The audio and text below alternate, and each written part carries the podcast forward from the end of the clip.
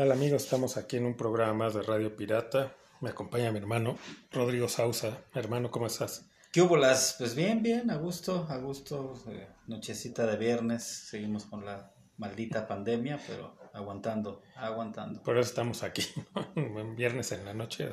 Definitivamente. Así es. Este, pues ahora nada más nosotros dos.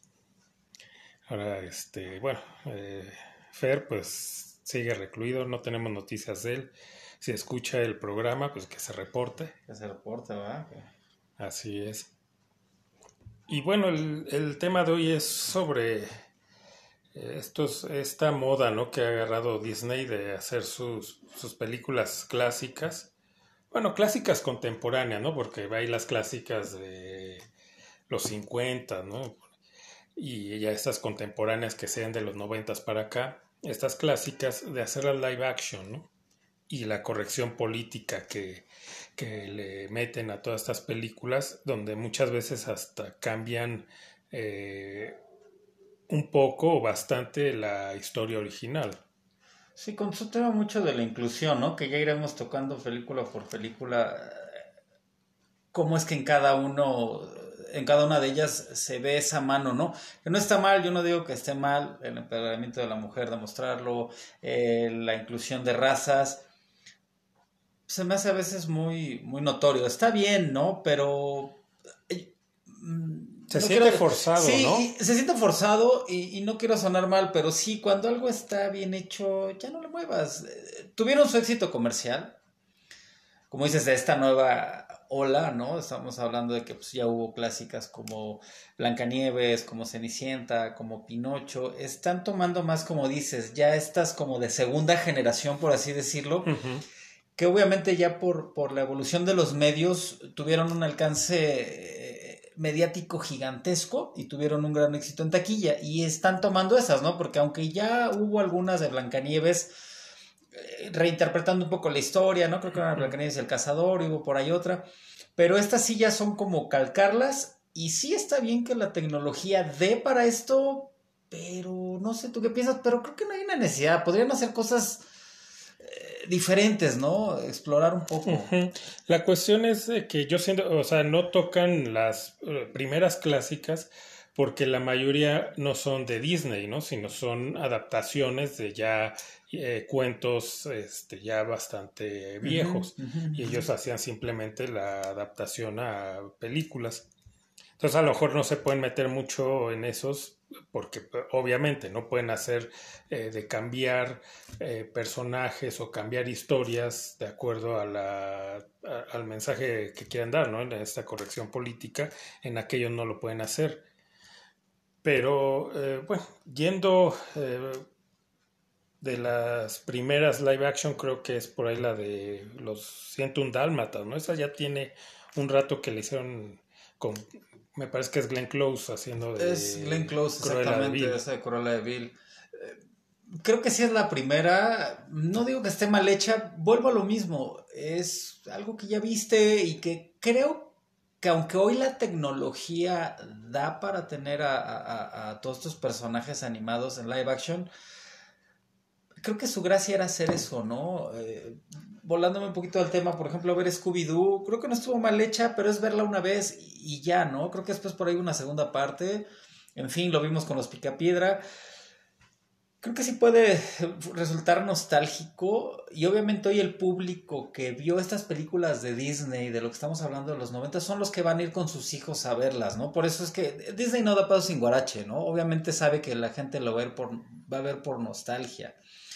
Sí, van a ir con sus hijos, ellos por la nostalgia de ir a ver lo que vieron cuando eran niños y atrapan a las nuevas generaciones. Sí, ¿no? porque bien dices, eh, eh, creo que de las yo también las que primero que recuerdo, que ya van a ser otra, que creo que va a salir esta, ahorita se me fue el nombre de la actriz que sale de Gwen Stacy en la de Spider-Man. Creo que ella es la que la va a eh, creo que Emma, Emma, Thompson, Stone. Emma Stone, creo que ella es la que, si no me equivoco, voy a checar el, el dato, si no por ahí habrá un fe de ratas después. Creo que va a haber una nueva y ella iba a ser Cruella débil, pero ya con este nuevo eh, fórmula que están haciendo. Porque esta sí, esta de los dálmatas sí es de esos clásicos. al igual eh, eh, que el libro de la selva, que fue de las primeras creo que empezaron a hacer en live action. Esta creo que sí, no es de los 90, esta pues la vimos de niños y creo que esa ya es más vieja de... eh, la voz de Balú la puso Tintán, eh, la original No, pues, y- ya, es, y la- ya es vieja, ¿no? Y Esa la película. historia, eh, bueno, creo que originalmente también se llama así esta historia infantil, el libro de la selva, pues es antiquísima. Es de lo que decíamos, Disney las to- toma todas estas historias y las, las adapta para hacerlo en caricatura. Y ahora pues tienen esta, pues como que esta moda de, de hacer el live action. Sí. ¿Qué dices? Pues, El libro de la selva pierde el encanto que tuvo, vienen las más canciones, la historia es igual. Digo, a nosotros nos tocó verla con, con, con Pedro Infante, con, Tintán. perdón, con Tintán. Creo que sería muy difícil igualar un doblaje así. Yo la verdad es que no la vi doblada, yo vi la Jungle Book, la vi en inglés. Y bueno, eh, volviendo a lo mismo, claro, eh, eh, por los efectos que hay hoy en día, ves que un oso habla, ves que un tigre es, eh, es cabrón, ¿no? Ves que eh, puede transmitirte un poco que la pantera sea inteligente, serena, calcula. Sí hay, obviamente te impresiona el verlo, pero a mí que yo también vi esas películas de niño no me generan esa nostalgia, ¿sabes? O sea, hay buenas voces en el elenco, en fin, eh, le echan, le echan mucho eh, presupuesto, ¿no? En esta está mm, Christopher Walken, está Bill Murray, está Ben Kingsley, Idris Elba, Scarlett Johansson, o sea, hay grandes talentos detrás, que ahora son los que llaman los Star Talents, para hacer las voces. Está Giancarlo Esposito, que muchos han de acordar de la de Breaking Bad, que es ahí el Gus Fring, que es el malo. O sea, realmente hay, hay un buen reparto, ¿no? Que este actor Esposito también sale en la de Mandalorian, Mandalorian. que es el, el- el- el malo al final. Pero en fin, más allá de que tenga buena, buen reparto detrás de las voces, te digo, no, no quiero que este sea un programa de tirar. Hay cosas buenas, obviamente. Te digo, como el, el- el que realmente estás viendo a los animales. que Si te la crees, la neta, los, los efectos dan.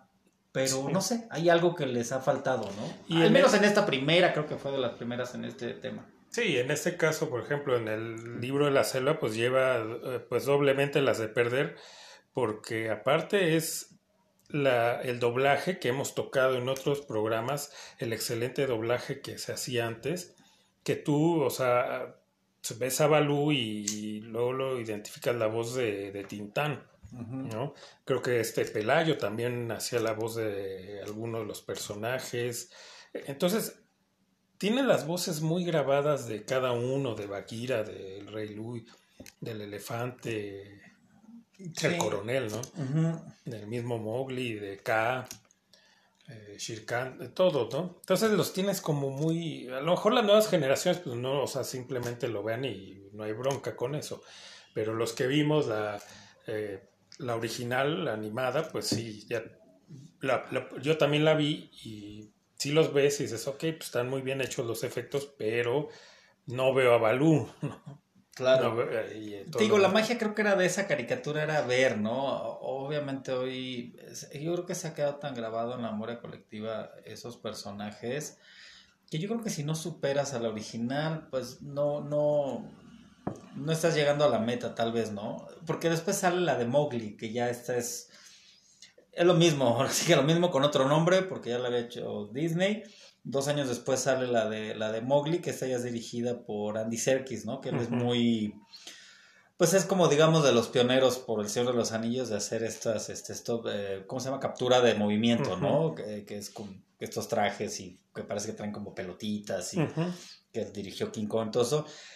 Esta también la vi y la comparo y vuelve a ser lo mismo, eh, aunque un poco más oscura. Eh, igual tiene grandes voces detrás. eh, pero igual, aunque es más oscura o más realista, no tan Disney, por decirlo así, un poquito más, más escabrosa en su tema o, o como van desarrollando la trama, vuelvo a lo mismo, se, se queda, se queda corta, ¿no? Y, y también hay muy buenas voces, la misma de, de Andy Serkis, está, eh, ¿cómo se llama este? El, el mago de Marvel, este, Benedict Cumberbatch, está Christian Bale, vuelvo a lo mismo, hay muy buenas voces, Kate Blanchett, o sea, en cualquiera de las dos, o sea, tienen un, tanto en la de Mowgli como el libro de la selva tienen voces detrás muy pesadas, ¿no? De, de gente ya muy reconocida de, de, Hollywood. Y aún así, ver las dos, sí me inclino un poquito más por la Mowgli. Pero vuelvo a lo mismo. Sí, porque. No te deja como... O sea, hay, esa puedes decir, le voy más a esa, porque le da un. O sea, es otro enfoque, ¿no? Que si ves el de Disney, pues entonces inevitablemente lo vas a comparar con la versión animada y pues llévalas de perder. Uh -huh. Esta otra también la vi, la de Mowgli, y, y sí te puede a lo mejor llamar más la atención o atrapar más porque tiene ese otro enfoque, ¿no? De cosas más, más oscuro, más realista. Entonces ya dices, ok, es la misma historia, pero viéndola de otra manera. Sí. Entonces, eh, pues bueno, esa tiene dos versiones, podríamos decir, la del libro de la selva, eh, está la de yo hace poco en la, y eso porque lo pasaron en, en cable, eh, la de eh, La Bella y la Bestia. Uh -huh. Esa la, la, de hecho la vi en el cine, la, la original, pues la animada. Y aún así, siendo que ya pues, yo estaba en mis veintes, que dices, pues a lo mejor ya no como que pues, podía que no ya a esa edad no te agrade mucho, sí, ¿no? La, no, no digas eso. Pero, pero realmente me gustó, o sea, te digo, la fui a ver al cine y me, me gustó la historia y todo. Creo que esta de La Bella y la Bestia es como la que empieza la nueva historia, ¿no? De, de Disney. O sea, después de las clásicas de los 50, 60, eh, como que ahí después un parón, o sea, Disney no hacía como que muchas películas eh, animadas. Y viene, si no mal recuerdo, esta de La Bella y la Bestia es la primera, como que es la que otra vez empieza y ahí viene el Rey León y demás. Sí, porque ya le empezaron a meter más tecnología en las gráficas, en los, uh -huh. empezaron a hacer dentro de la, a revolucionar dentro de la animación clásica, ya empezaron a meter un poquito de computadora, empezaron a, a meterle más lana, ¿no? Porque sí uh -huh. hubo buenas, hay unas por ahí buenas, no me acuerdo, eh, que llegaron a ser eh, antes de esta, hay una la de la princesa y el sapo que no es tan mala, hay algunas por ahí, pero no tenían eh, ese éxito de taquilla, ¿no? Como dices, con esta de la Bella y la Bestia creo que resurge Disney con, con estas nuevas historias que son las que precisamente estamos platicando que las están haciendo live action, ¿no? Uh -huh. Y la Bella y la Bestia no es mala, está bien calcada, o sea, ves al personaje que interpreta a Gastón, si te la crees que es Gastón, Luke pero Evans, ¿no? Es Luke Evans. Pero ¿sabes qué pasa? Aunque su interpretación sea muy buena, es muy de cuento animado. Y ya viéndolo en live action, eh, sí, no digo que haya gente así de pretenciosa, pero pierde esa magia. Uh -huh. Pierde esa magia que la caricatura te da. La bestia está muy bien animada, pero pues creo que es el que menos se parecen. Creo que se esforzaron más por todos los demás personajes. Eh, la interpretación del papá de, de, de, Bella, la misma Bella que es Emma Watson. O sea, realmente uh -huh. sí los ves muy buenas las interpretaciones de Iwan McGregor en las voces de, de, de, de todos estos personajes, uh -huh. de Emma Thompson, en fin. Lumière se llama, ¿no? Sí, Lumière. Hay buenas, hay, hay, hay, hay, hay buena, eh, eh, hay buen reparto, está bien hecha también la película, pero cae otra vez en lo mismo. Ver un candelabro animado, ver una taza, sí lo logran, sí hay los efectos, pero siento que pierde parte de esa magia, ¿no? Sí, definitivamente. O sea, es exactamente calcada la historia y no hay pues ningún cambio. Pero como dices, o sea, al ver a estos actores, sobre todo a Luke Evans, pues no se la creen, ¿no? O sea, sí, porque no. es, lo hacen tal cual, una calca del animado y dices, pues, eh, no, no va, no checa, uh -huh. ¿no? Y este, sí, pues ya perdió, o sea, la, la vi, por, estaba en la tele, dije, pues a ver cómo está. La verdad me decepcionó, o sea, al contrario de la animada, que a pesar de que yo ya no era un niño, ¿no? ya estaba mucho de haber sido un niño, me gustó, me gustó la película. Sí, tiene una buena temática y también vuelvo a lo mismo, también es una historia original de Disney, pero bueno, la, la, la hicieron Disney y, queda bien. Yo me quedo también ahí con esta, me, me quedo por mucho con, con, la de con la original, la, la de Disney de, de, de, dibujos animados, no menospreciando obviamente la, la bestia de live action, está bien realizada, pero caemos, estamos cayendo en esto, ¿no? En que sí está perdiendo Disney yo creo que su magia por hacer ya cosas originales y ahora estar tratando de pues de generar dinero nada más, ¿no? De ser una industria que nada más se, le apuestan a lo seguro y obviamente pues también han tenido su éxito en taquilla, pero... ¿Pero qué ya será que se les acabaron las ideas para crear nuevas historias? Pues yo creo que, no sé, como que le apuesta, a lo mejor puede, yo, yo no dudo que haya gente que escriba con, que sea gente talentosa, pero me atrevería a decir que, que ya no le apuestan, ¿sabes? O sea, ya, ya no le, le, apuestan y se ha visto con estas películas, ¿no? Que quieren ir a lo seguro, ¿no? Quieren ir a lo seguro, exacto. Sí, eh, de, digamos, estas eh, que nombramos ahorita, creo que son nada más calcas, ¿no? De la... Bueno, y también la de, me parece que la del Rey León también es la misma el, el, Rey León sí, aunque también vuelvo a lo mismo, hay personajes que los calcan. Yo no estuve muy contento con Scar, ¿no? O sea, que realmente se veía muy jodido y no se veía tan imponente, ¿no? Se veía todo, no sé, eh, vuelvo a lo mismo, voy a la caricatura, veo a Scar, el, aparte la voz eh, original la puso Jeremy Irons hace una interpretación majestuosa. El dibujo, de verdad, se ve un pinche badass motherfucker eh, Scar, ¿no? Y lo ves en la película y no te transmite lo mismo. Realmente no, te transmite. Te da hasta lástima, ¿no? No te da miedo. Exacto. Es buena también, te digo, vuelve, volvemos a lo mismo. Es, es, una, es una calca de, de lo que fue el Rey León eh, eh, la, original de Simba, Simba, no, Simba es el, el león, ¿no? El pequeño. El papá se llama Mufasa. Mufasa. La voz era de este. El de Darth Vader. Ah, James Earl Jones. Aquí la vuelve, creo que a poner la, la, la, la, voz este, James Earl Jones, si no me equivoco. Creo que él vuelve a ser la voz de, de Mufasa, ¿no? Que es el papá. Otra, otra cosa a destacar, creo, de esta película, las llenas pierden la gracia de lo que fueron las caricaturas. Sí. Aquí realmente las ponen más que estúpidas, las ponen malas, pero, pero tontas sin gracia, ¿no? Eh, por ahí me acuerdo que la interpretación también de una de la, de la líder de, las llenas es Guppy Woolberg en la versión original. Y hace, hace un gran personaje, lo desarrolla bien en cuanto a la voz. Eh, en esta nueva ponen a Danny Glover como, como Simba. Eh, en la original estaba Matthew Broderick. Y aquí volvemos a que, bueno, tal vez está un poco justificada que sea un afroamericano y que sea Danny Glover, este, Donald Glover el que ponga la voz, porque, bueno, es un león de África, ¿no? Eh, en realidad, pues Matthew Broderick, ¿no? Es un güero de por ahí de Missouri o no sé dónde sea, pero en realidad mm, es, empiezan con un poquito de esta inclusión. Una parte atinada que me gusta de la película de live action es que Pumba es Seth Rogen. Mm. Y creo que le quedó muy bien. Eh, no me acuerdo yo quién puso la voz original de Simba en la caricatura. De, perdón, de. de Simón. De Simón, no, de Pumba. De Pumba, que era el, el, el, personaje como más chistoso de, de, toda la película. Creo que Timón, no es Simón, es Timón. Timón es el otro, ¿no? El, flaquito que acá le hace Bill Hatcher.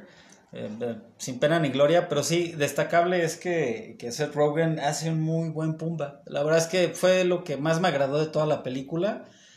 Y la vez, yo la vi también hace no mucho, no la vi en el cine. Eh, no me han dado ganas de ver, la verdad es que ninguna la he visto en el cine. Esta la vi hace poco, la del Rey León.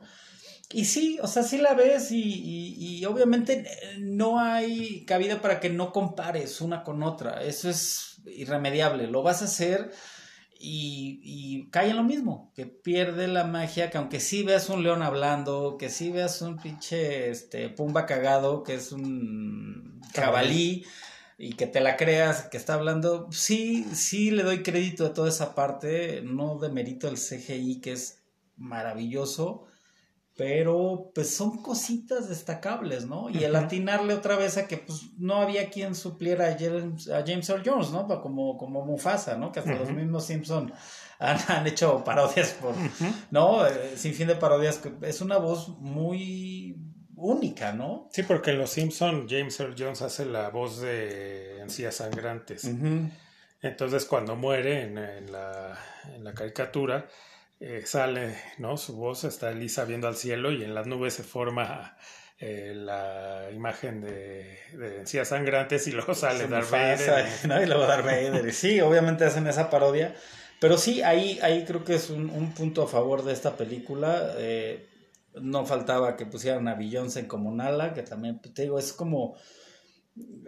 no estoy ni a favor ni en contra, pero pues sí vuelven a esta fórmula de usar Star Talents, ¿no? Eh, digo, no, no lo critico, no lo veo mal, pero hay veces que, aunque sean Star Talents, pasan sin pena ni gloria en cuanto a sus doblajes, ¿no?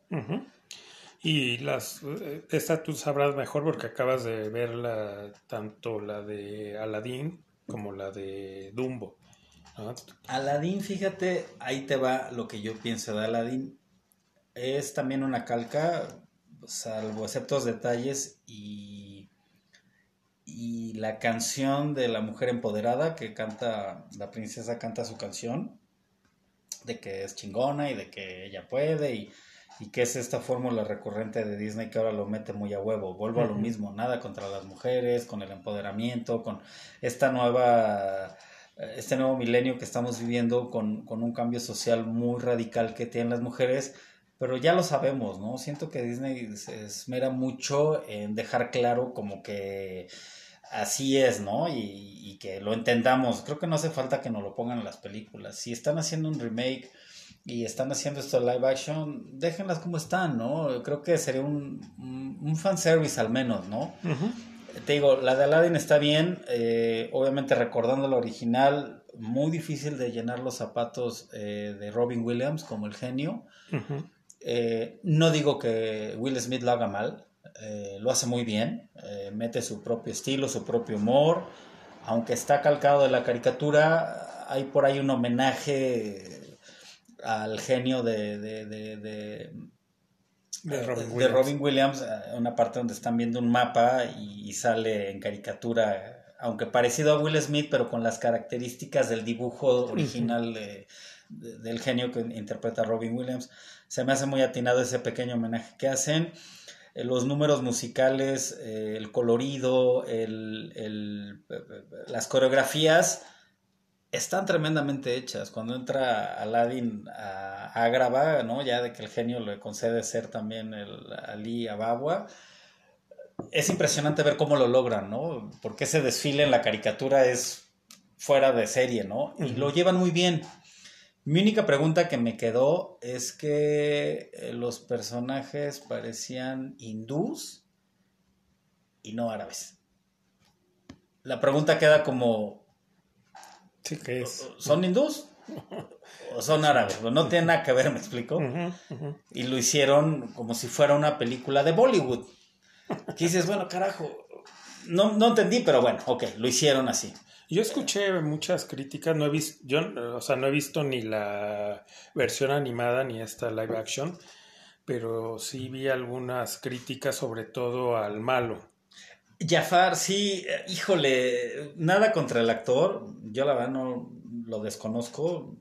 No, no tengo idea de quién sea, no lo he visto. eh, lo siento. Pero no, o sea, realmente todos están tan bien calcados. Este, Yasmín no, es- no es una calca, pero te la crees que es Yasmín. Vuelvo a lo mismo, Will Smith, eh, aunque se convierte en muchas partes como que en humano y deja de ser este personaje azul, va, se la compras, dices, ok, es, un genio, es diferente. Te digo, no supera a, Robin Williams, está a la altura, pero Jafar no tiene nada que ver. O sea, realmente ni te da miedo, se ve, acá está medio galán, cuando Jafar, pues sí estaba muy caricaturizado lo que era un malo, pero acá cae en el cliché de que soy malo porque así es mi personaje, pero no luzco malo, ¿no? O sea, realmente mi, mi cara no se ve de un cabrón como igual Badass Motherfucker como se veía Jafar, ¿no? Que, que hasta lo veías en el dibujito y decías, no mames, este güey sí se ve malo, ¿no? Y acá no, el actor que lo interpreta, eh, creo que es el, el- el- el punto menos favorable hacia este remake. Y el que la hace de Aladdin, igual que volvemos a lo mismo, parece que es una película de Bollywood, no se ve árabe, más bien se ve hindú. Eh, no lo hace mal tampoco, o sea, también te la crees, eh, muy peinadito con plancha y todo, pero bueno. Que como dato curioso, en la original de Aladdin, el personaje de Aladdin eh, lo basaron en la fisonomía de Tom Cruise. Entonces, si tú ves ese dibujo, es como un Tom Cruise de caricatura cuando estaba joven, ¿no? Eh, no era un, un chico así. aunque bueno, se veía la tez un poquito oscura, porque en aquellos tiempos todavía como que el personaje era oscuro, pero más tirándola claro, ¿no? Sí. Porque eran las normas. Hoy con esta película, te digo, queda, queda muy bien eh, muchas cosas, pero sin redundar caemos en lo mismo. Es imposible no compararla y que digas, eh, ¿no? O sea, la ves por, por curiosidad, por morbo y pues nada más. Sí, por comparar también, ¿no? El morbo de la comparación. De la comparación y ver qué hicieron, ¿no? Ajá. Y ahorita que toca ese punto de cambio del, del malo, entonces, eh, pues ya no es un malo, sino ya más bien es eh, como galán.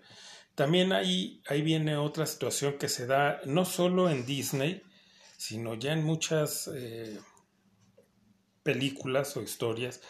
Este, este cambio que yo he visto, eh, por ejemplo, en la película de esta de Maléfica, donde te presentan, eh, si no es la historia del- de la película original de La Bella Durmiente, aquí toman a la mala, a Maléfica, para este, hacer su historia de origen. ¿Y a qué voy con esto? Que se está dando mucho este fenómeno de al, de al mal. el- antes el malo, pues simplemente era el malo, ¿no? Y, y cuáles eran sus motivaciones o qué lo hizo llevar, todos lo sabíamos, pero simplemente sabíamos que era el malo y se acabó. Ahora lo que están haciendo es a estos personajes malos a lo- a hacer su historia de origen y entonces darnos una explicación de por qué es malo y que muchas veces es no, es que sí tiene razón de, de por qué es, eh, es malo. y qué bueno que sea malo. Pero ni te convence. La única que yo creo que ha logrado ese cometido es la de Joker. Que de verdad hasta acabas empatizando con el personaje y acabas como que entendiendo el por qué. Es un buen desarrollo de un personaje. Que aunque nunca ha habido una historia de origen como tal, está por ahí de Killing Joke en el cómic. Hay cositas que te han dado como pistas de quién es el Joker. Hay varias versiones. En fin, sin ahondar tanto en este tema, bien lo dices. Por ejemplo, Maléfica. Pues no acabas simpatizando, ¿no? O sea, realmente no dices, ah, bueno, sí, sí, sí es mala porque, ah, no, sí tiene razón. Una Pero historia es muy a huevo, ¿no? pero dices, o sea, llegas a, a- a decir, qué bueno que se hace mala porque ves eh, lo que ella pasa, que era buena y creo que se enamora de un chavo y este la traiciona, le corta las alas, que ella tenía alas y volaba, era como un hada más o menos. ¿no? Una- Y entonces empiezas a, a- decir, pues te da gusto, ¿no? Que sea mala porque dices, por lo que pasó, pues era obvio que tenía que volverse así y ojalá y se vengue de la gente que le hizo mal. Ese es un, un- un problema que sí es un poco eh, preocupante, saliéndonos un poco a lo mejor del tema, de que esta, este tipo de historias lo que hace es de que lo que antes era bueno y malo, ya ahora Sí. te- estemos yéndonos hacia que lo correcto es estar en medio, ¿no? O sea, tener a- a ambas partes, ¿no? Igual lo manejan en la nueva trilogía de Star Wars. O sea, que no está bien ser los Jedi, no está bien ser los eh, Sith, sino que debes de estar en medio, debes de tener las dos partes. Y Exacto. entonces, ahí empieza como a desvirtuarse ya mucho de la de los valores, ¿no? Porque antes sabías que lo mejor era ser bueno, tratar de ser lo mejor posible. Y ahora ya es como que pues, es que también puedo ser malo porque si tengo una justificación, ya simplemente para mí, está bien que yo haga algo mal. Ujú. Entonces sí cae ya en un terreno ahí un poco peligroso, ¿no? Ah, para nosotros o nuestra generación o más grandes, pues ah, no nos puede mover mucho porque eh, pues ya como que los valores los tenemos muy definidos. Pero hacia las nuevas generaciones sí ahí, yo veo ahí como que está un poco peligroso el asunto, ¿no? De, de que caiga, de que caigan en eso de pues no es, no es tan malo ser malo, ¿no? Claro. Sí, ya hoy, hoy día no sé, ya yo, yo no justifico eh, los años anteriores y, y todo este eh, racismo que ha existido, clasismo, en cuanto a valores buenos o malos. Creo que a veces ya estamos mucho en el limbo, ¿no? Vuelvo a lo mismo, no es que haya sido malo, ¿no? Pero hoy esa, esa doble moral que a veces juega la- el gringo, híjole, ¿no? Como dices, llega a ser hasta un poquito peligrosa, ¿no? Sí. o sea, tener en, claro, ¿no? Como que ahora justificar al, al, al, malo, no, fuera, como dices, fuera de que desarrollen el personaje y dijeras es malo porque es el malo y punto, o hay algunos personajes, tanto en eh, caricaturas o series animadas o películas, que sí le dan un poquito de desarrollo a lo mejor al malo y entender un poquito. Pero, pero decías, bueno, eh, tiene un porqué, ¿no? A lo mejor su justificación de ser malo, pero tú lo veías y decías, pues aunque le haya pasado esto, no justifica el que él sea malo que haga estas cosas mal. Exacto. Y ahora ya es como de, te lo ponen de tal manera en que digas, no, es que está bien, está bien que se haya vuelto así, que haga todo esto. Ese es el problema, ¿no? O sea, antes sí, como dices, te podían desarrollar al personaje y explicarte un poco de dónde venía esa maldad, pero aún así te quedaba muy claro que eso no justificaba ¿no? sus acciones. Entonces, esa es una de las cosas, pues sí, peligrosas. La otra, pues esto, lo que comentaba, ¿no? De estos mensajes de, inclusión muy metidos con calzador, ¿no? Es a huevo, es muy a huevo. Iban bien, volviendo con, como dices, este, eh, La Bella y la Bestia, es una calca, o sea, y ahorita ir cambiando esa, ese, esa inclusión a huevo. El tema que creo controversia muy cabrón es el de la sirenita, ¿no? Que iban a meter una actriz afroamericana. Total, creo que por tanta crítica ella misma eh, renuncia al papel. No sé exactamente en qué se haya quedado el proyecto, pero creo que hubo mucha crítica porque por lo mismo, porque estaba muy a huevo, ¿no? O sea, Ariel es pelirroja y punto, y la historia está en Europa y a lo mejor las sirenas podrían haber razas también, pero ¿quién carajo sabe? En realidad, sí, se me hace muy a huevo, o sea... Yo vi una, una entrevista en YouTube de una actriz afroamericana, no muy famosa porque no sé quién era, no recuerdo, donde precisamente ella, eh, aún así siendo afroamericana, criticaba esta situación de cuando salió la noticia de que iban a poner a una actriz afroamericana a interpretar a la sirenita. Ella precisamente decía, esa historia es una historia eh, europea de, y los personajes están hechos a esa cultura. Claro. no tienen por qué querer a fuerza poner a personajes afroamericanos porque al contrario, no nos están haciendo un favor. Para nosotros es denigrante eso, porque eh, es como hacernos nada más el favor, el eh, tratarnos todavía como inferiores al, ponernos ¿no? a la fuerza. Sé que no hay, dice, yo no dudo que haya escritores afroamericanos que puedan crear una historia de una heroína o un héroe afroamericano. Y no tienes entonces que cambiar a personajes que ya están establecidos porque no nos hacen ningún favor, al contrario, es denigrante. Entonces, eso, eh, por ahí va la situación, o sea, crea personajes, ¿no? Y, por ejemplo, la nueva esta que va a salir de Batman, al comisionado este, Gordon, ya también va a ser afroamericano. ¿Para qué?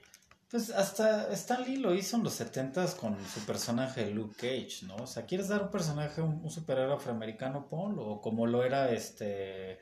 Black Panther. Black Panther, como lo fue este, el que es ahí como su compinche del Capitán América, este... Falcon. Falcon. O sea, hazlo como es, ¿no? O sea, vaya, desgraciadamente sí había papeles que obviamente Superman era blanco, el Capitán América era blanco, claro, eran otras épocas, eran otras épocas. Ahorita lo, lo, lo, lo acabo de ver, regresando al, al, tema de estas películas de Disney, vi Dumbo. Se sale un poco, no sé si sea de toda esta misma eh, es de Disney, obviamente es de Disney, pero creo que no va muy de la mano con estas adaptaciones. No sé, corríjanme si me equivoco, pero bueno, este es de Tim Burton. Eh, como que reescriben la historia, obviamente la premisa es la misma, pero aquí toman mucho protagonismo los humanos del circo y no tanto los animales, ¿no? Para empezar, pues Dumbo aquí no habla, el ratoncito tiene por ahí unos cameos que era su compa, este... Eh, por eso quería tocar este tema de Dumbo. Hay unos personajes que son unos cuervos. Estos cuervos en las dos originales eran personajes afroamericanos, eran como negros de barrio. Y bueno, no sé si en aquella época se hayan ofendido, no lo sé, pero eran los, eran, ese, era el chiste de los personajes. Bueno, sí, porque eran cuervos, porque eran negros, punto. Y, y, eso ya no lo meten. Porque, bueno, a pesar de que ya no meten los personajes, ningún personaje más que Dumbo toma el protagonismo. Digo, el ratoncito sale por ahí. No sale esta mágica escena que es la que yo más me acordaba de niño que parece como si Disney también de repente le entraba al LCD y a la marihuana, porque tiene como una alucin, se embriagan los, el ratón y el Dumbo, y empiezan a ver una serie de alucines bien locos, y aquí medio recrean esa escena con burbujas y pues más... Más light, más Disney. Más, Disney, pese a que el otro también era de Disney, pero creo que no había tanto miedo en eso. Ahora, los personajes eh, secundarios, o sea, te Dumbo pues no habla, todo es como a señas, sí se ve el elefantito bien hecho, vuelvo a lo mismo, el CGI es perfecto, pero los personajes que meten de relleno, o sea, Colin Farrell, desperdiciado completamente, y es uno de mis actores que últimamente me, me han atrapado mucho en distintos personajes desperdiciado, un personaje tan plano. Eh, volvemos a lo mismo del empoderamiento. La niña es como... Eh, hay dos niños protagonistas, el niño como que pasa sin pena ni gloria, pero a la niña le quiere meter este personaje de que, ah, no, yo no quiero ser bonita y que me tomen en cuenta porque soy bonita y, y si no, ya no quería ser parte del circo, sino ya quería ser científica, que durante toda la trama no hace nada científico, más que al, al final hay como que ya descubrió ella como que las proyecciones de cine y animación, realmente está estúpidamente metido. O sea, la niña es como la, empoderada y, es la chingona y la inteligente, pero no desarrollan esa inteligencia. Sí, o sea, a dónde iba, ¿no? O sea, si dices, bueno, lo desarrollaron y logró ser una científica y etcétera, bueno, dices, ok, tiene una razón de ser, pero nada, decir, ah, es que quiero ser científica, ah, bueno, ya quedó, pues yo quería ser astronauta, ¿no? Sí, exacto, y no desarrollan esa parte, es lo que tengo que lo meten a huevo. Ahora, el malo, que acá es interpretado por Michael Keaton, también desperdiciado. Más que siempre, nada, contra Keaton me gusta, pero casi siempre se interpreta el mismo, ¿no? pero aquí es como el mismo caricaturizado, pero malo. O sea, el malo porque ah, soy malo del asco. Danny DeVito también, eh, su personaje igual, sin pena ni gloria. Y como dato de Ventaneando, pues Eva Green, que es la nueva novia de Tim Burton, por eso la mete, ¿no? Y es la que vuela Dumbo, casualmente. Cuando el ratoncito era el que volaba con Dumbo, ¿no? O sea, acá la meten al... Que aparte se ve ridículo porque pues ya sí... Ok, dices, es un elefante que vuela. Es fantasía. No hay pedo. Que se lleve un elefantito volando, te la crees. Pero que se lleve una mujer de unos 60 kilos a un elefantito bebé eh, que apenas a lo mejor tendrá un año, porque ahí parece casi que de recién nacido ya está súper vivo y cabrón y vuela. Pero bueno, igual en la caricatura, no tienes tiempo para desarrollarlo. en la caricatura los, los que lo enseñan a volar son los cuervos. Por eso pues, son tan importantes en la en esa historia, ¿no? acá es por casualidad y la niña como que ahí medio da chispazos de que por que soy científica y o sea, realmente estúpida. O sea, realmente estúpida no la niña ni el personaje, me refiero la, la, película. El desarrollo, ¿no? El desarrollo. Eh, y, no sé si te acuerdas del Gran Pez. Hay una escena del circo que hace Tim Burton que es genial. Creo que lo que más me llamaba la atención, y, y a lo mejor así pensaron en Disney, no lo sé, que a lo mejor él podría llevar bien un circo a la pantalla grande y no, realmente. Pues es que son historias distintas, ¿no? Claro, pero dices, a lo mejor va a ser algo así, ¿no? sí, ellos lo pensaron, pero. Sí, a, lo mejor, o a lo mejor lo estoy pensando yo. Pero me acuerdo de esas escenas de circo de, de, del gran pez y dices, wow, qué, qué, chingón. Aquí, híjole, no sé, que por sí es lo que hablábamos, ¿no? Antes de estar al aire, de, hablar de que pues, Tim Burton de repente también como que perdió su magia, ¿no? Y de repente como que se fue, habrá una que otra por ahí rescatable, pero sí y creo que a lo mejor lo que podrías decir como adulto es decir, ah, pues mira, el pingüino y Michael Keaton, Batman, ¿no? y, este, y Danny DeVito, el pingüino, y se reencuentran. Cosillas así que a lo mejor, quien es otra generación, le da igual, ¿no? Pero de ahí en fuera, tengo los personajes no, la historia, no. Si te quedas como, ¿qué carajos? Otro tema, acá obviamente como ya hoy de actualidad los circos ya no está bien que tengan los animales encerrados, al final los liberan y carajo, estamos hablando del, siglo antepasado, o sea, lo que está retratando, o sea, son incongruencias, porque en ese entonces, ¿quién carajos iba a pensar, ay, sí hay que tener a los animales libres? No digo que esté bien tenerlos en cautiverio, menos en un circo en las condiciones tan deplorables, pero deja la historia así, porque también estás hablando, no, no trajeron la historia a la actualidad, a un circo de hoy o de cuando fue esa transición, sino están poniéndolo en la misma época de, finales de 1800 o tal vez principios de 1900, en donde estaba bien tener animales en el circo. Era lo normal. No que estuviera bien, era lo que la gente lo veía normal. Y aquí tocan esa temática. Entonces, hacen una serie de pendejadas de Ah, los cuervos no, porque pues eran afroamericanos y esa era la gracia y como la trama pues son los que enseñan a volar. Pero los, los cuervos, eh, eran afroamericanos y en ese, en ese entonces cuando uno veía la película, tú no estabas pensando, ah, mira, pusieron a los cuervos eh, afroamericanos porque son negros los cuervos. No, no pensaba, simplemente eran unos cuervos y se acabó. E, es como en, en, de dato curioso, en la original del libro de la selva, eh, eh, Disney quería que, los buitres, los cuatro buitres, fueran, eh, las voces las pusieran los Beatles. No sé exactamente por qué, si no llegaron a un acuerdo, si no quisieron, si, no sé, si por agenda, no lo sé. Pero sí le acaban dando el acento de británico de Liverpool a estos cuervos en la versión original. Y pues por sus peinados, hasta el look, que traen. Hasta el look por sus peinados, ¿no? del flequito, eh, evocaban a los Beatles, ¿no? Pero es como si la gente de Liverpool se, ofendiera, ¿no? ¿Por qué le ponen esos cuervos en un acento tan característico que tenemos y ahora me ofendo, ¿no?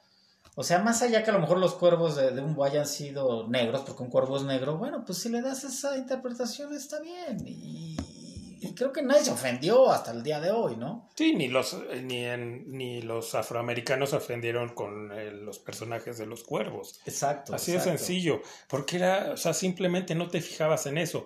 Ahora, lo meten tanto que entonces te tienes que fijar a fuerza y tienes que estar al pendiente de, cómo, de que no vayas a ofender, pero es ilógico porque al hacer esto muchas veces ofendes más que antes que no mencionaban, ¿no? Sí, es, contraproducente. Es, sociedad de cristal ahora lo que están haciendo. Digo, no, vuelvo a lo mismo, no está bien que, que haya sido el, ser humano como ha sido racista por tantos años, pero pues ya no lo quiero reparar así como a huevo, ¿no? O sea, pues más bien tomar conciencia el pedo que está pasando ahorita en Estados Unidos por, por, porque los policías mataron a este afroamericano, o sea, hay una prueba que sigue habiendo racismo, pero creo que esto más allá de ayudarse ve a, huevo. Sí, y, es, y ese es lo que te digo, eh, como decía esta actriz afroamericana, que es de hecho más, eh, los insulta más que ayudarlos, ¿no?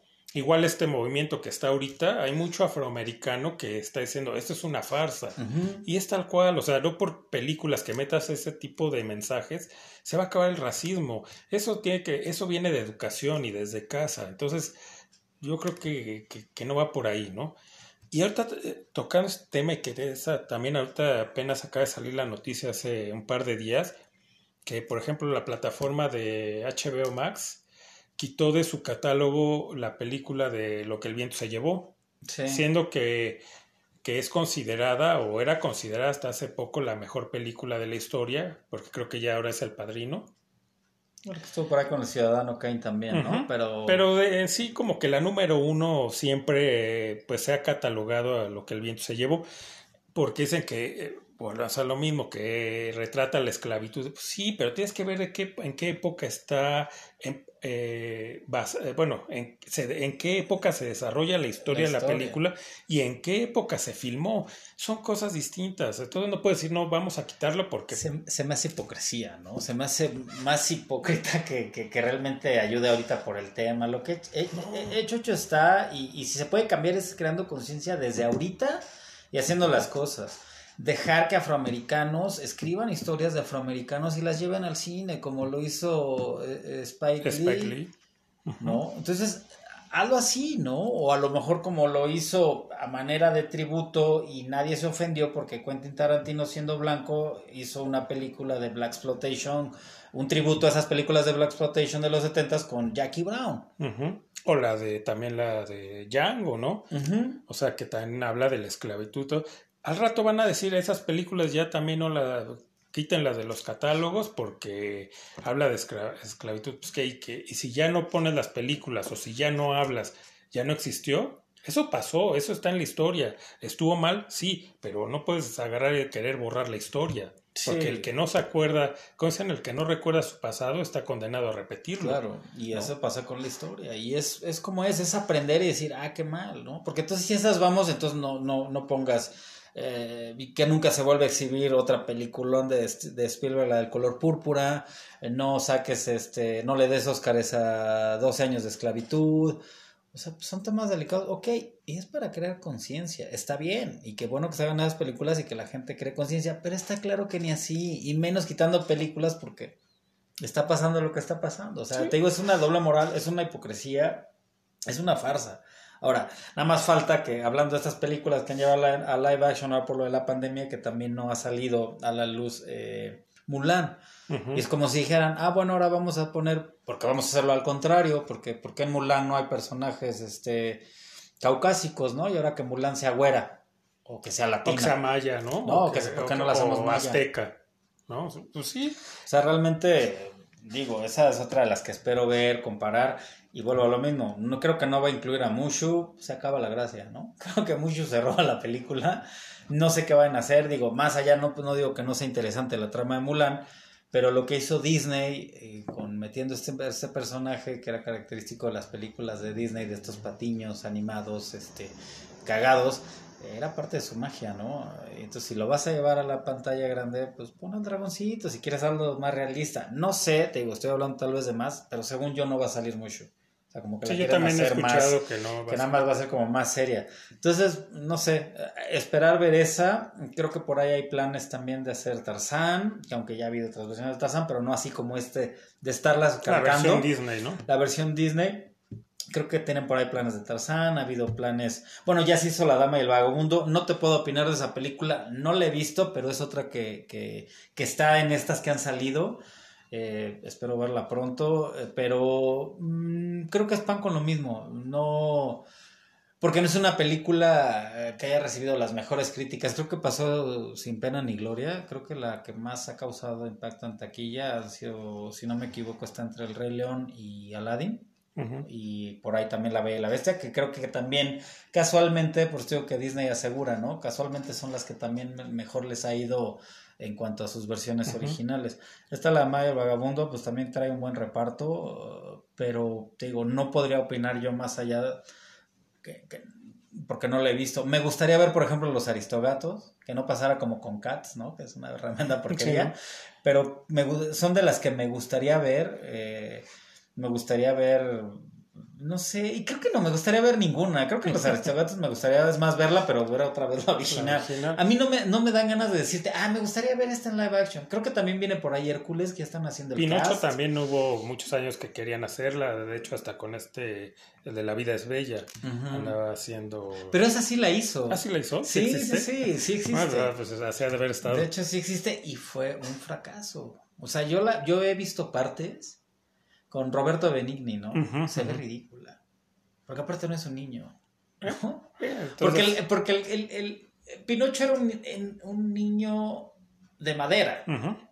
Que ves un huevón interpretando, o sea, no, o sea, Gepetto no. hizo Sí, no, no, no, quiso tener un hermano, ni un cuñado, ni un compa. O sea, Gepetto quería tener un hijo y lo hizo madera, de madera.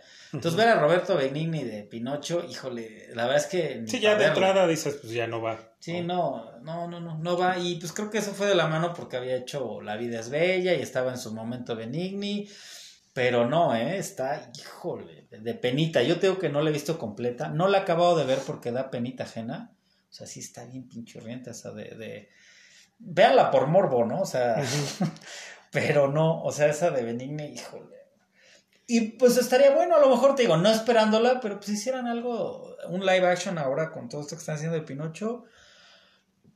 Híjole, pues no sé, no sabría qué esperar, pero igual la, la, la, la, ves por, por esa comparación y creo que todo el mundo la ha hecho, más que por nostalgia, ha sido un poco el morbo de comparar, pero te digo, no te brindan nada nuevo, más allá, eh, lo que a lo mejor quiso hacer Tim Burton, pero no le salió, a lo mejor no quiso hacer una calca, sino su propia historia, pero no, creo que yo no sé si, si la gente esté hambrienta de ver estos live action, la verdad no lo creo. No creo, yo creo que va más, eh, pues, los temas dentro de esto de las comparaciones. Los temas yo creo serios o preocupantes son las que tocamos de la, esas inclusiones que no llevan a ningún lado y la de esta pues la más oscura o la más peligrosa es la de que decíamos del, de esto de hacer como que lo malo no es tan malo ni lo bueno es tan bueno. Esa, esas son las cosas preocupantes de todo esto, que sobre todo, bueno, toda la industria se está dando, pero como que Disney es el principal eh, promotor, de, esto, y sí está, está difícil, ¿no? Está, se está tornando un panorama muy, muy oscuro.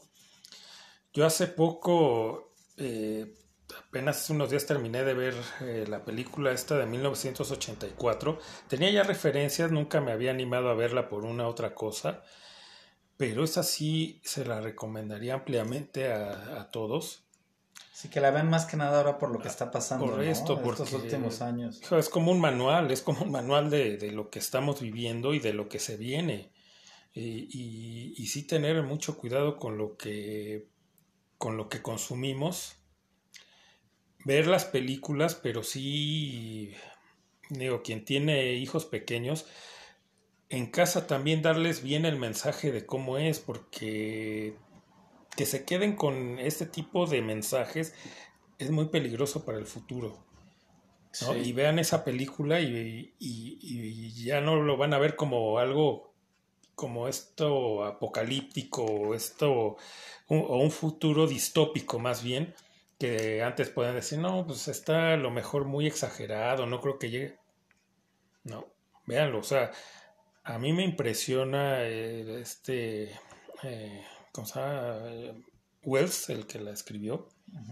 que, eh, bueno, no creo que haya sido profeta o que viera el futuro, eso, pero yo creo que analizó muy bien ¿no? la sociedad y, a dónde iba, ¿no? Hacia dónde iba que tenía. Y te da, te da escalofríos ver cómo lo que ves en esa película pues es la actualidad. Sí, mejor ven esas películas y no vean los live action de Disney. Sí, sí, sí. no por mala onda, pero pues no te ofrecen nada bueno. La neta es que no hay mensaje, ¿no? Si quieres ver algo a lo mejor y que te quede más conciencia o ponérsela a tus hijos, pues aunque no es para niños, pues sí está 1984, es como, sí, ponla, vela, échale un ojo. Porque Disney no está, no está haciendo nada, nada nuevo, le está apostando a lo seguro y todas estas películas. Y nunca ha sido como que muy bueno para los niños, porque creo que, no sé si lo tocamos fuera de programa o en alguno de los programas, de cómo pues, Disney también eh, antes, en nuestra generación, pues las historias también eran bastante densas, donde, pues como dicen, nuestra generación es conocida por depresiva gracias a Disney. No, pues tan solo con la de Pinocho que fumaban y chupaban y siendo niños y como que si eran temáticas un poco fuertes, ¿no? La misma Dumbo, ¿no? El cuando está no, es la tristísima, ¿no? Sí, no, súper triste. Bambi, ¿no? Sí, todas esas. Fíjate que hablando estas de live action, hubo una por ahí de Peter Pan no hace muchos años, hmm. sin pena ni gloria, no se me hizo mala. Es que ha habido varias. Pero está la de Hook, que es de Disney y que a lo mejor está bien, es otra historia. Está, tomando el personaje, ya Peter Pan se fue de nunca jamás, creció. Se me hizo más original y la puedes disfrutar más y dices, ah, órale, es algo diferente. De algo que a lo mejor me gusta. Hay una reciente de Peter Pan, creo que es la última, donde sale Hugh Jackman de Barba Negra. Y vuelve ahí en la misma situación que comentábamos. Garfio o Hook lo ponen ahí y es bueno, o sea, era hasta amigo de Peter Pan y lo ayuda y todo. Entonces, a ver, o sea, Hook era Hook y era el malo y era Garfio el culero, ¿no? O sea, Entonces, o sea, ¿por qué lo pone? Y aparte galán. Sí. Bueno, Hook es pues ya lo tienes bien definido, ¿no? Exacto. Sí, no, es que juegan con eso, te digo, a mí me aporta más ver ese, ese Peter Pan de crecido y panzón de, de Robin Williams. Y con Dustin Hoffman, ¿no? que también lo ves y y lo caracterizan muy bien y dices, es el de la caricatura casi, ¿no? Aunque no tiene la altura y a lo mejor ciertos rasgos, pero es buena caracterización. Aunque físicamente no sea una calca, te dices, ah, órale, si es Hook, sí, me la sí te la compro, ¿no? No, pues es que ya está más viejo, ¿no? Bueno, que bueno, en nunca jamás pues, no anda y envejece, ¿no? Claro, pero sí, eh, hay, hay, hay pocas ya propuestas de Disney, en realidad ya lo hemos tocado este tema con lo de Marvel, con lo de Star, Wars, o sea, ya ahora todo lo que toca la casa de las ideas lo hace caca, ¿eh? No, y aparte con lo que decíamos, con una, una, un mensaje y una ideología, pues es bastante peligrosa. Sí, de muy, y, muy doble moral y de inclusión a huevo, ¿no? Es una inclusión muy a huevo. A mí no, no, no me late, o sea, lo que ha estado haciendo Disney, ya cada quien tendrá sus opiniones. Eh, quien haya visto estas películas, pues no sé qué sabor de boca les quede, pues por ahí si nos escriben, nos opinan, sería importante, porque sí, al menos a mí no me han dejado así sorprendido ninguna. No, y si, y si tienen niños pequeños, yo les recomendaría que en lugar de que les pongan estas versiones live action, pónganle las originales. El libro de la selva, Pinocho. Y yo estoy seguro que se van a entretener más, ¿no? Los niños pequeños con las películas animadas que con estas. Definitivamente, yo también les haría la mismísima recomendación que no se, no se, no, no sé, no, no se claven tanto con las nuevas. Si son fans y crecieron con esas de niño, pues transmítanle las mismas, que las vean sus hijos, las que ustedes vieron, que las vean ellos. Eso es la recomendación de hoy. ¿no? Sí, sí, no los hagan tan, háganlo. Si quieren hacerlos Disney, pues el Disney original. Sí, aunque sean depresivos luego. Sí, está bien. Mejor que sean depresivos a que tengan doble moral. Eso sí. Entonces, pues se nos acabó el tiempo del programa. Nada más recordarles las, eh, nuestros contactos. Está el correo electrónico radiopirata19 arroba gmail.com. En Twitter estamos como Radio Pirata o también lo pueden poner arroba Radio Pirata 2. Eh, las plataformas, Spotify principalmente. Está este Ahorita se fueron los otros. Public Radio. Eh, en fin, hay varias. Eh, lo googlean. Lo googlean y ahí pueden salir tanto las plataformas donde está este programa, todos los programas. Este, lo pueden poner ahí en el buscador como Radio Pirata Podcast y van a salir ahí nuestros programas. Y también en, en Twitter, pues ahí subimos eh, los, todos los programas que vamos haciendo, lo vamos subiendo. A veces, regularmente el mismo día que lo hacemos, o hay veces que al siguiente día, pero ahí nos pueden escuchar. Y bueno, pues sin más por el momento, pues agradecerte, hermano. Un gusto otra vez haber compartido el programa contigo. Un, un, verdadero placer, de verdad. En esta pandemia no hay nada mejor que un buen programa, ¿no? Bien nutritivo de críticas. Así es. Y este, pues ya veremos el próximo quién, quién va a ser el invitado sorpresa, si ya sea este Fer o sea otra vez este Tzin, el paisa. A ver quién, quién nos acompaña. A ver quién está. Entonces, pues sin más por el momento, agradecerles que nos hayan escuchado y nos vemos en el siguiente programa. Bye, gone. questions.